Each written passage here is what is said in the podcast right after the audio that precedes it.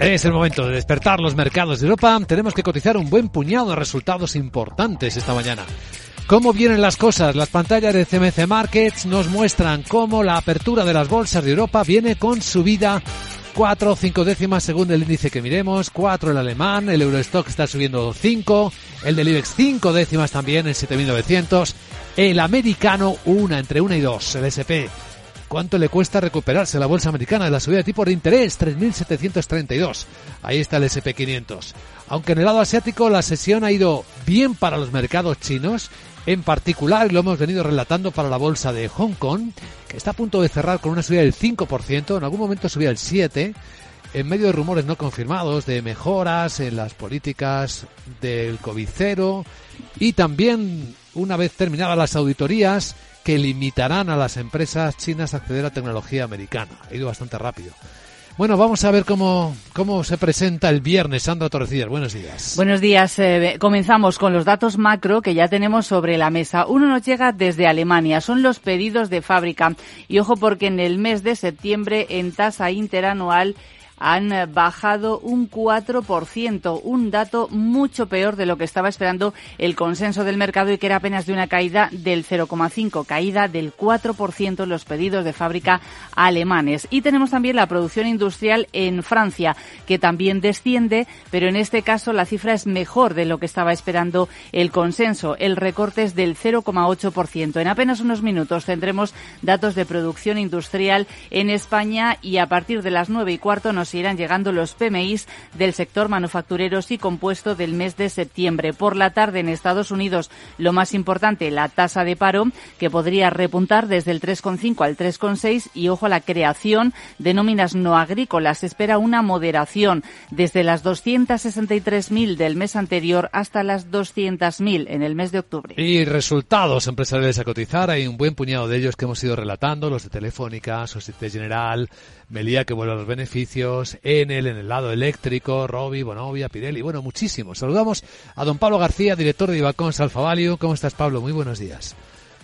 Hola, buenos días, todo bien, gracias. Bueno, ¿qué tal viene el viernes? ¿Ya vamos digiriendo las subidas de tipos o aún no? Bueno, parece que sí. Yo creo que nos quedan los últimos coletazos y, el mercado va a empezar a mirar un poco más allá. Y el un poco más allá son los resultados empresariales que seguimos sorprendidos, Luis Vicente, que siguen publicando unos resultados, yo diría que ajenos a toda la desaceleración económica que se nos viene. Eh, escribí un artículo en mi blog de expansión diciendo, señores, el PER 2023 está a 12,2 veces beneficio y eso nos sería muy atractivo si fueran creíbles las expectativas de beneficios para el año que viene. Así que yo creo que en la próxima curva en el camino van a ser las revisiones a la baja de estimaciones. Dicho esto, llevamos ya seis meses muchos analistas comentando que por ahí podían llegar las curvas y desde luego tenemos una reta muy, muy recta. Así que, bueno, esa confianza en los resultados empresariales puede ser lo que nos haga que los mercados continúen ese buen tono que tuvimos, sobre todo en la segunda parte del mes de octubre. Bueno, eh, ¿qué enfocar en, en las próximas horas? ¿Dónde están las claves que pueden mover o agitar el mercado? Bueno, desde luego los resultados empresariales que hemos comentado, eh, hoy hemos conocido Telefónica con una, yo diría que buenas cifras, también incluso Amadeus o la recuperación de, de Meliá ayer, eh, los últimos coletazos de resultados de grandes compañías en Europa también han sido positivos. SocGen ha publicado unos resultados extraordinarios, aunque habéis comentado muy bien, ¿no? La segunda fase de los bancos en los cuales el incremento de la mora puede deteriorar los resultados empresariales del sector eh, bancario, pero es que hasta incluso un Pirelli ha publicado unas cifras bastante bastante razonable, ¿no? La verdad es que yo creo que el focus va a estar ahí una vez que ya hemos tenido eh, subidas de, de tipos del Banco de Inglaterra, del BCE, de la Fed, incluso del Norges Bank, el Banco de Noruega o el Banco Central de Australia. Bien, quédate con nosotros, Pablo. En cuanto abra el mercado y veamos los movimientos, los comentamos, ¿de acuerdo? Muy bien. Algunas claves de estos resultados, Sandra, empezando por los de Telefónica que confirma sus previsiones a pesar de reconocer un escenario difícil. Sí, confirma previsiones y también dividendo. Y nos hemos fijado en las cifras del tercer trimestre estanco. Aquí el beneficio neto ha sido de 460 millones de euros. Es una caída del 35%, pero está por encima de lo esperado.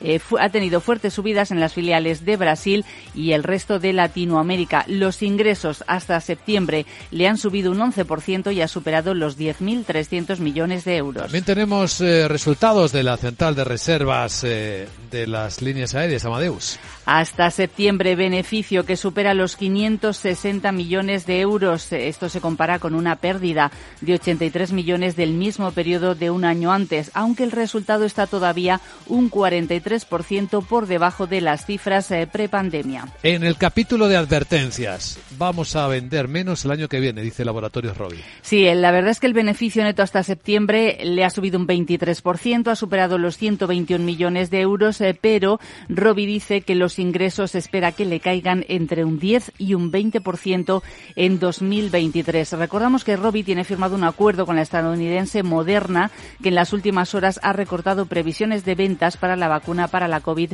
para el año que viene. Y en el lado fuerte está Societe General.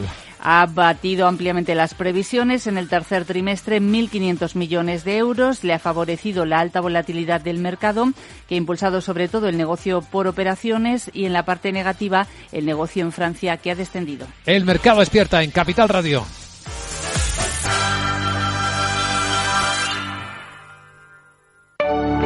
En Arquia Banca nuestros clientes son lo primero, por eso les ofrecemos soluciones de inversión personalizadas y adaptadas a su perfil de riesgo. Nuestro método, diseñamos una estrategia a largo plazo, combinando fondos consolidados y diversificados tras realizar un exhaustivo análisis de los mercados y las tendencias globales.